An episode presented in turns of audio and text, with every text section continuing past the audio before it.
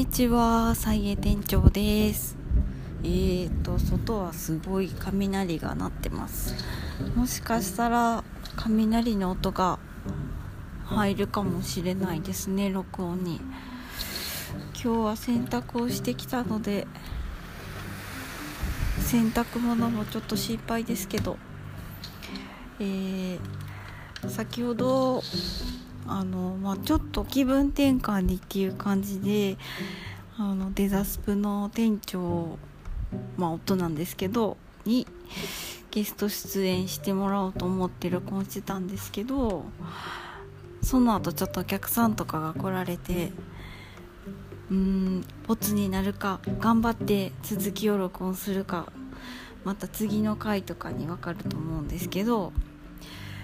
気を取り直して一人でちょっと喋ろうかなと思います。えー、こないだあのちょっと依頼されたお仕事の打ち合わせに行ってきたんですけどうんちょっと自分と違う考え方する人でやっぱりすごい視野広げてくれるなって改めて思ったんでメモがてらにここに話してまた結構最近多い流れなんですけどここで喋ってブログに書くっていうあの、まあ、ブログの方がよりまとまってるんですけどねなんかこのここで喋ってまた後で書こうまとめようと思ってるんですけどだからこのトークはちょっとどこに着地するかわからないんですがあの喋ります。でえっとその依頼されたお仕事っていうのは、まあ、あの店長の活動報告みたいなブログにちょっと書いたんですけど私あのサイエの通販の仕事以外にちょっとお絵かき仕事みたいなのを、まあ、ごくわずかなんですけどしておりまして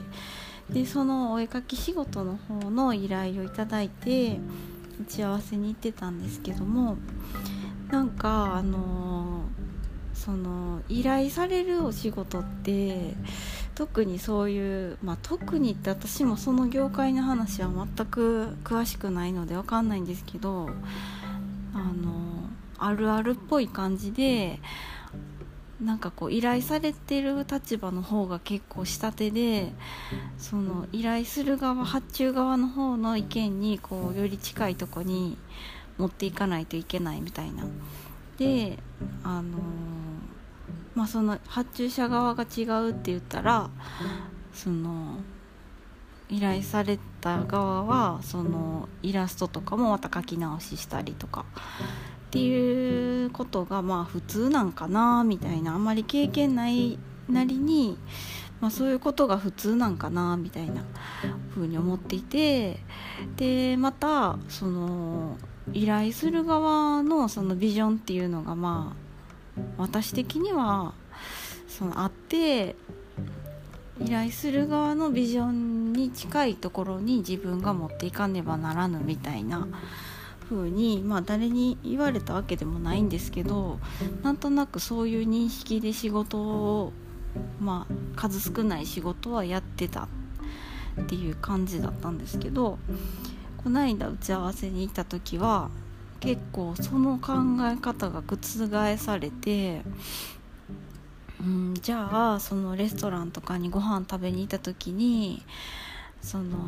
自分が思ったやつじゃないやつが出てきた時に作り直せっていうのかみたいなことを聞かれていやそれはないなって思ってその出てきたものをまあその書かれた値段まあかか値段が割とねそんなに高額じゃないっていうのもあるかもしれないんですけどご飯ご飯の場合は。なんかあの作り直せなんてその言わないし、まあ、ある程度まあこっちの経験上でやっていくっていうそのやっていくっていうかオーダーするっていうのがレストランとかではあるあるやと思うんですけどでもやっぱりうん作り直してなんていうことはないしでもしそのシェフとかを知ってて信頼していたらなおのこといいというかその発注というかね注文できるみたいなその分かってて注文するっていう状態が一番いいんかなみたいな。でまあそんな風にレストランやったらっていう話を出されてうん確かに。そんなになんかクリエイティブというかそのまあないないもの、うん、今までにない商品というかあのものをこう今から作って渡すっていう場合はそのどうしても自信がないというかさっていうかさとかって言っちゃったけどそのその確実に満足していただ。けるかわからない状況ではあるんですけどでもやっぱりその言われたようにご飯だ。って相手が100%納得するかなんてわからないけどその出し提供する側がこれが今の今の私たちの味だ。みたいな感じで堂々と出すように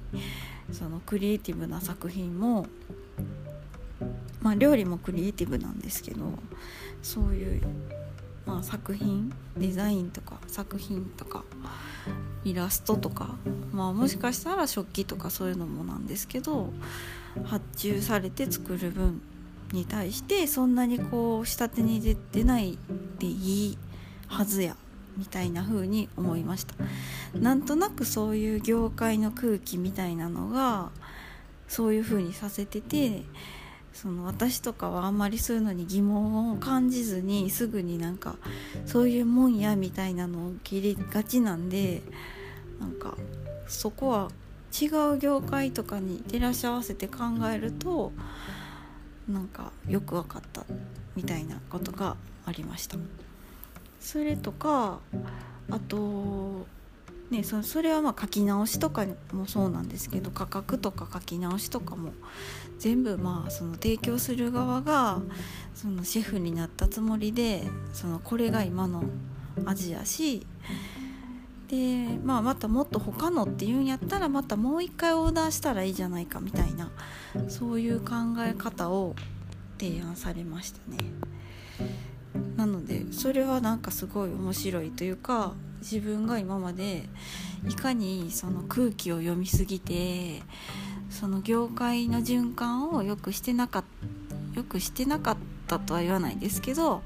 そのもっと改善できるところがあるのに馴染みすぎてその、うん、そういう習慣もくつなんていうかなそのままにしちゃってるなって思った瞬間でした。って言ってもまあそんな私なんてあれなんですけどね。そんな詳しくないけど。でもまあ詳しくない人やからこそずけずかずかとその踏み込んでいけるシーンみたいなのもあるやろうなとか思ってみたりとかしました。あともう一個言われたんがその依頼されたところをものを 100%, 100作るんじゃなくて依頼されてないところまでもこう想像して何したら楽しくなるかみたいな。だから例えばそのイラスト1枚描いてくれって言われたけどそのここはイラスト3枚描いたらもっと面白くなるみたいなそういう世界がなんかすごい音鳴ってるなんかそういう世界がもし自分に見えたんやったらそれをその3枚の世界をその提案しし返すというかし返すって言ったらちょっとバトってるみたいですけど提案してそのそういう世界に持っていくっていうなんかそういう作り方もいいんじゃないのっていうのを提案されていやほんまになんか世界を面白くする方法がもしあるとしたらそのいろんな人が関わるといろんな人が関わった分だけのその面白い世界っていうのが絶対に出てくると思うんですけどなんかそれをこうにこう押し込めずにどんどんどんどんその相手の希望している範囲の外側にまで及んでいった方がいいやんみたいな感じで先日話した方は結構堂々とそういうふうに、まあ、堂々とっていうか革新的にそんな感じで話していただけていやもう絶対そうやなって思ったんですけどだから私もなんかそのこれをやっておけば相手に100%やっていう風に結構思いがちなとこ多いんですけどいやこれをやったら120%やでみたいなのがあるなあということが分かったんでなんかその100にとどめようとせずにそのもうちょっとこうワクワクすることをプラスしていけるようなその作品なりまあ通販のお仕事でもなんかそういうのがある気がしたんでなんかそういうのを形にしていけるようにしたいなと思いました。またあのブログとかにもまとめようと思うんでなんかこれ分かったと思った方はまたブログとかも見てください。ではちょっと長くなっちゃいましたけどもお聴きいただきありがとうございました。さようなら。バイバーイ。